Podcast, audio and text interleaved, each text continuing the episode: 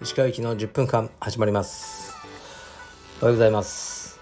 今日は土曜日のん？土曜日？日曜日だ。日曜日の朝ですね。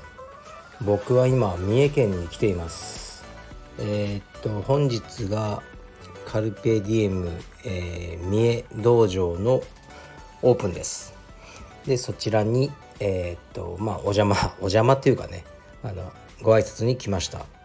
えー、っと今まだ朝でこれから行くんですけどね。で昨日のえー、っと夕方に三重に来ました。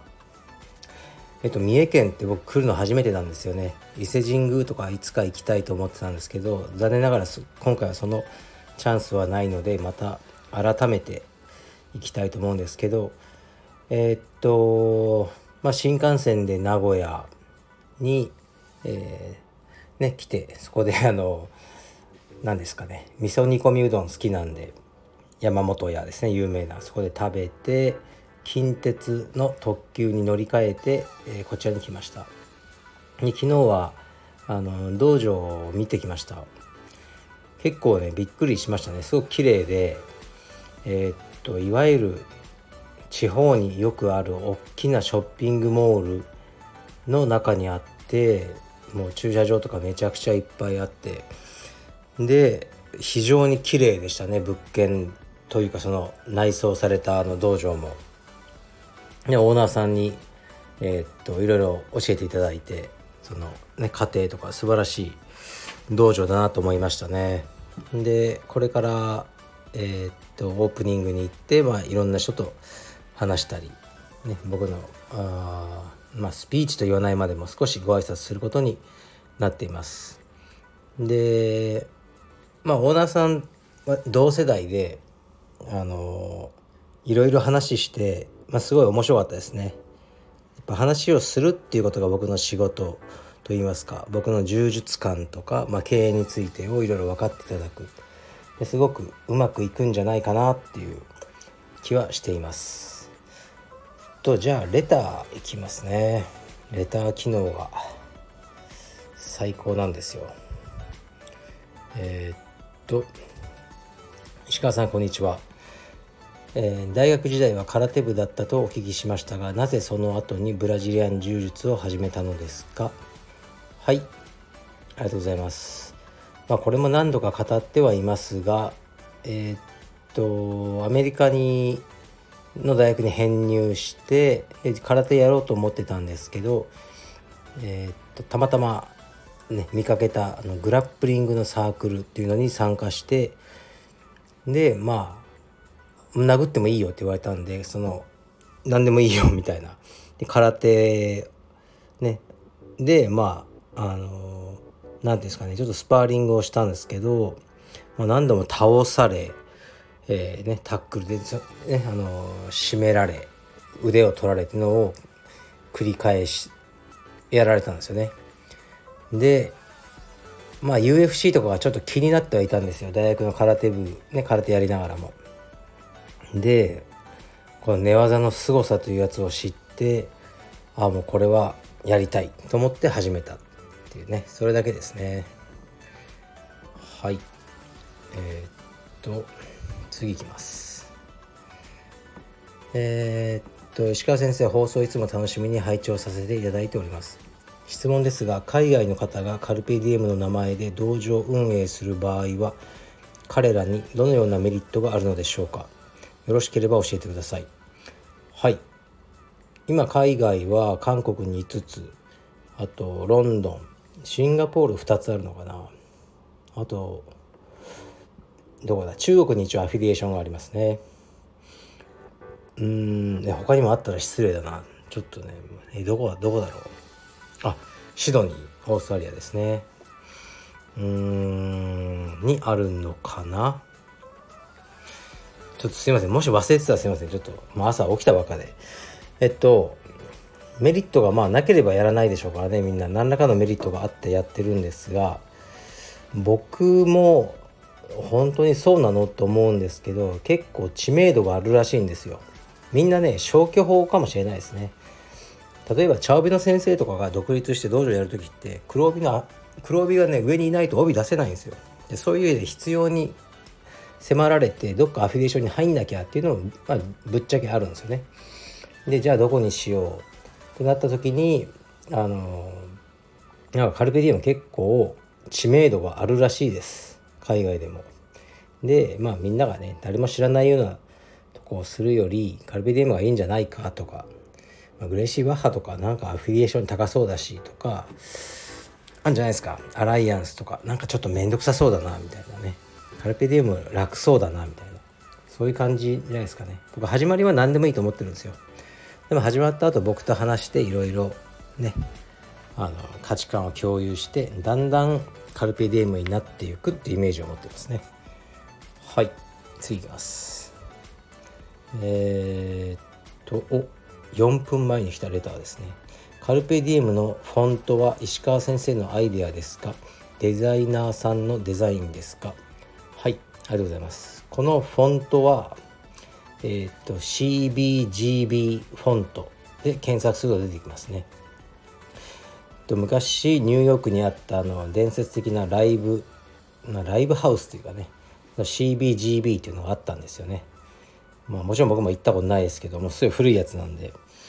でそこの CBGB っていうそのまあお店のフォントなんですよ。だけどこれもフリーフォントで誰でも使っていいやつになってるんですけどを使ってるんですね。まあ少しロックっぽくて、まあ、少しっていうかまあもろにちょっとパンクっぽくてでもう伝説的なこうクラブなんですね。すごく古い世代の人で CBGB 行ったことあるってね。って聞くとああいいなそういう感じの、えー、とこで。でまあねカルペディエムも多分ねいつかなくなっちゃうと思うんですけどね。のまあえカルペディエムで充実始めたの？みたいな感じにあの、ね、思っていただければいいな。伝説の道場、ね、今はもうないみたいのねあのうん。そそういうなることをあの、ね、僕の目標にしてるんですね。まあもちろんねずっとあったらあったでいいんですけどね。はい、えー、そうですね。でまあデザインはあのガーダー・アイナーソンっていう現代アーティストの方が、まあ、僕の友人なんですけどね。その人がえー、っとデザインしてくれたっていう感じですね。はい。次いきます。えー、っとまた緊急事態宣言で嫌になりますね。宣言が出されてしまうと会社からも行動を制限する旨の指示が出てしまうので残念です。いつになったら自由に出稽古や大会が出られるようになると思いますか？うんそうですね。まあ、会社ってそんな権限あるんですかね？大体。分かんないですけど会社勤めしたことないんで。でうーんいつになったら自由に出稽古や大会ね。分かんないです。これみんな出方をこうみんなが見てるって感じなんでしょうね。僕は早めにアクションを取りたいなと思ってますね。昨日もまあ、ウィンブルドン見てたんですけどちょっとライブ、ね、テレビであのまあイギリスですよね。もうマスク全くしてないですよね。あの観客ぎっしりで。ウィンブルドンの女子の決勝だったんですけど。なんかボールボーイとか大会の役係員みたいな人だけしてるけど観客はもう全くマスクしてないですね。でもいまだにロンドンって死者も感染者も日本より数倍もっとは多いんですよね。でもまあボリス・ジョンソン首相のあちょっとスピーチも聞いたんですけどもうそのなんですかね感染者数はもう見ないみたいな。こと言ってましたね。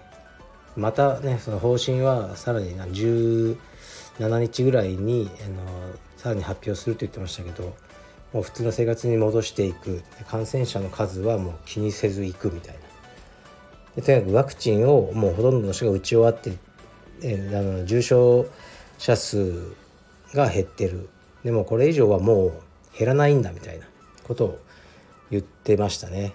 日本はどこまで、ね、あのそういうのに踏み込めるかは分からないんですけどもうそうするしかないと思いますよね。僕も一生マスクつけて暮らしたくないし。うん、だからインフルエンザレベルのことにだんだんなっていくんだろうとは思いますがあとはもう個人の考え方じゃないですか。もう一生マスクをね30年ぐらいし続ける人もいるでしょうね。あのうんなんか僕は多分しなくなると思いますけど。ですから自由に出稽古や大会ねあの早いとこ大会とかねやっちゃった方がいいんじゃないかなと思いますけどね。出るのは、ね、出る出ないは自由なんでね。で自己責任という世界になっていくと思ってます。まあそれは自分のね僕の、あの、まあ、やってるビジネスがそうじゃないと困るっていうのもありますけどそうでなくても僕は多分こういう意見だと思いますね。はいもうノーリスクの世界っていうのはないので、はい、リスクを取りながら楽しむっていうことじゃないですかね。はい。えー、っとね今日はこれから先ほども言ったように、えー、っと三重カルペディオ三重の、え、オープニングのセレモニー的なものに出ます。で僕知ってる人がね誰もいないんですよね三重って。こう独自の柔術文化があるんですよね。あの、まあ、日系ブラジル人の方が多いんですね。アカデミーとかも。その小さなアカデミーがいっぱいあるっていう感じで。だから本当に戸ざまっていう感じですね。うん。怖いです。震えてます。でもねここにあのカルペディウムの文化をね、ねあのが根付くんじゃないかなと思ってますね。でお昼で終わっちゃうんでそしたらすぐに新幹線乗ってえー、っと今度はまた名古屋で降りて今度はカルペディウムの名古屋をあのまだ行ってなかったんで少し見てこようと思いますね。で、えー、っと白木くんが、まあ、待っててくれるそうなので少し行ってまあちょっとお話でもしてこようと思います。はいじゃあ失礼します。